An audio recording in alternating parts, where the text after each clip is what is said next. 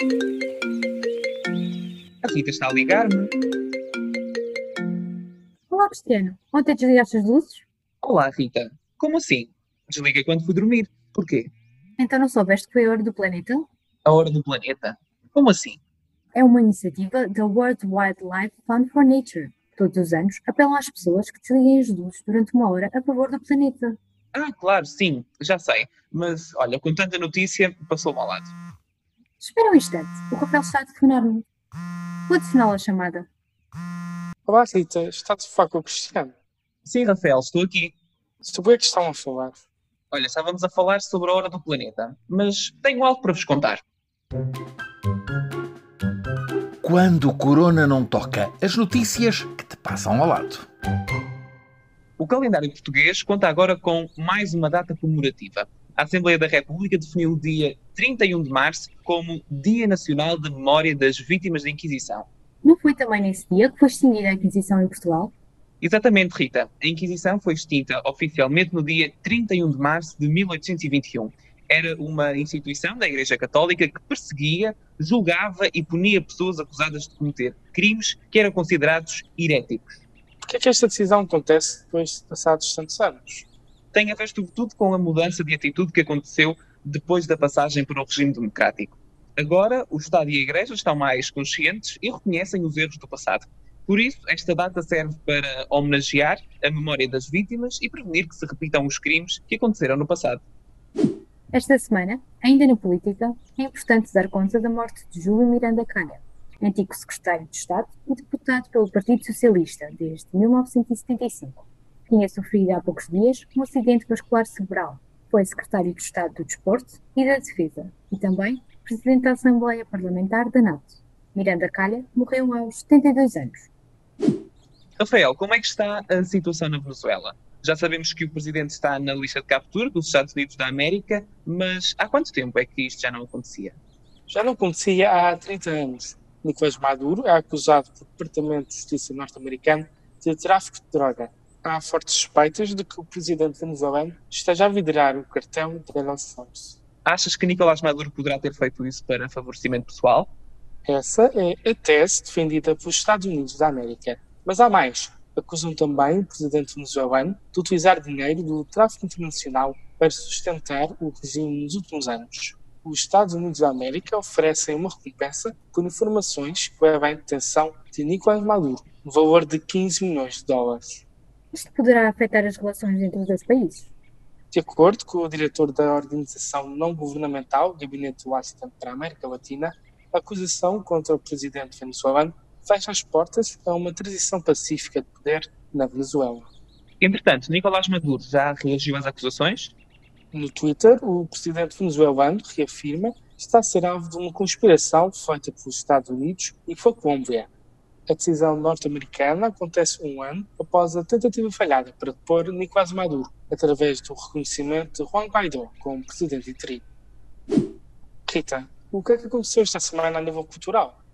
O mundo da ilustração ficou mais pobre. Albert Uderzo, ilustrador da banda desenhada Asterix, morreu vítima de um ataque cardíaco, com 92 anos. Em conjunto com o escritor e argumentista René Goscinny, criou uma das mais famosas bandas desenhadas do mundo, Asterix. A série de livros acompanha a história de uma aldeia de gauleses que, graças a uma poção mágica, consegue resistir às tentativas de invasão dos romanos. As histórias são traduzidas em mais de 107 línguas e dialetos, incluindo o mirandês. Alguma novidade no desporto nacional, Rafael? A lançadora de pesos, Oriol Dongo, foi autorizada pela World Athletics a competir de Portugal a partir do dia 26 de julho. A atleta é luso-camaronesa, mas adquiriu nacionalidade portuguesa em outubro do ano passado. Com a camisola do Sporting, já bateu várias vezes o recorde de Portugal. Estabeleceu o recorde em 18 metros e 37 centímetros. A lançadora de pesos vai representar Portugal já em agosto nos Europeus de Atletismo de Paris. Cristiano, o que aconteceu em Guimarães? A estátua de D. Afonso Henriques está danificada há mais de um mês, mas o Zé e a Daniela têm mais pormenores sobre esta história. Agora é tempo de ir à rua, sem sair de casa. Daniel, o que é que aconteceu à estátua de D. Afonso Henriques? Bem, aquilo que sabemos é que a estátua está sem espada. De acordo com a Câmara de Guimarães, uma parte da espada foi encontrada junto do pedestal, na colina sagrada, mas não se sabe ainda se poderá ter sido um ato de vandalismo. O caso aconteceu há um mês e, na altura, a autarquia garantiu que a reparação seria feita o mais rapidamente possível. No entanto, devido às medidas de restrição e aos planos de contingência, as empresas especializadas ainda não restauraram a espada. Por isso, não se sabe durante quanto tempo a estátua vai continuar danificada. Zé, tu que vives em Guimarães há mais tempo, já não é a primeira vez que algo semelhante acontece. Exatamente. Há seis anos, durante a madrugada, um jovem pendurou-se na estátua de Alfa Sevix e conseguiu partir a espada. Mais tarde foi identificado e levado a tribunal. Obrigado, Daniela e Zé, por partilharem essa história connosco. Entretanto, Rita, tens estado atenta às redes sociais? Claro, e já que te esqueceste da hora do planeta, mal podes esperar pela boca da semana. Corona à parte, esta é a boca da semana. and lift up and down and up and down again. That's up. And Ouviste bem, é a Jane Fonda num momento que ninguém estava à espera. A atriz norte-americana apresentou uma versão atualizada dos vídeos de exercício físico que fazia nos anos 80. Depois de alguns levantamentos de pernas, interrompeu a explicação para passar uma mensagem importante. Jane Fonda é também ativista ambiental e decidiu chamar a atenção para as alterações climáticas. O que eu gostaria realmente que fizessem é praticar exercício comigo em prol do planeta.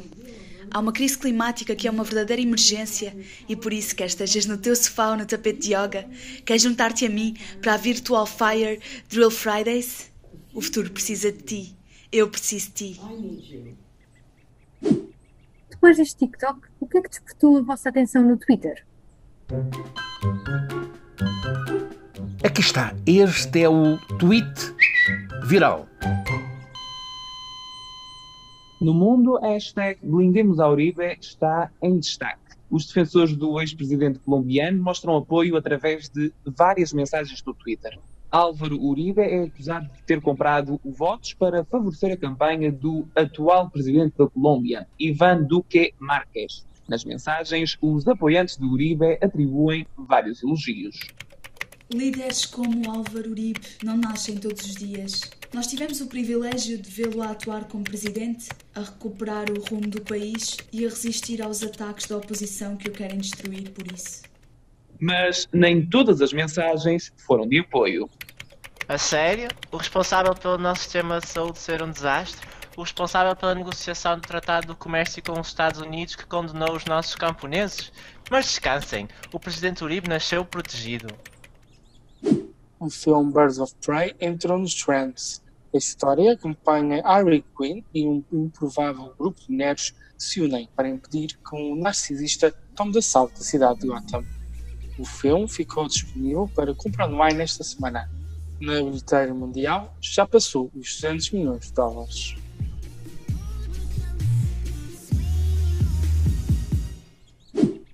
Bem, vou ter de desligar. Falamos depois? Claro que sim. Até para a semana então! Acabaste de ouvir as notícias que te passam ao lado. Fica com atenção, não percas o próximo episódio.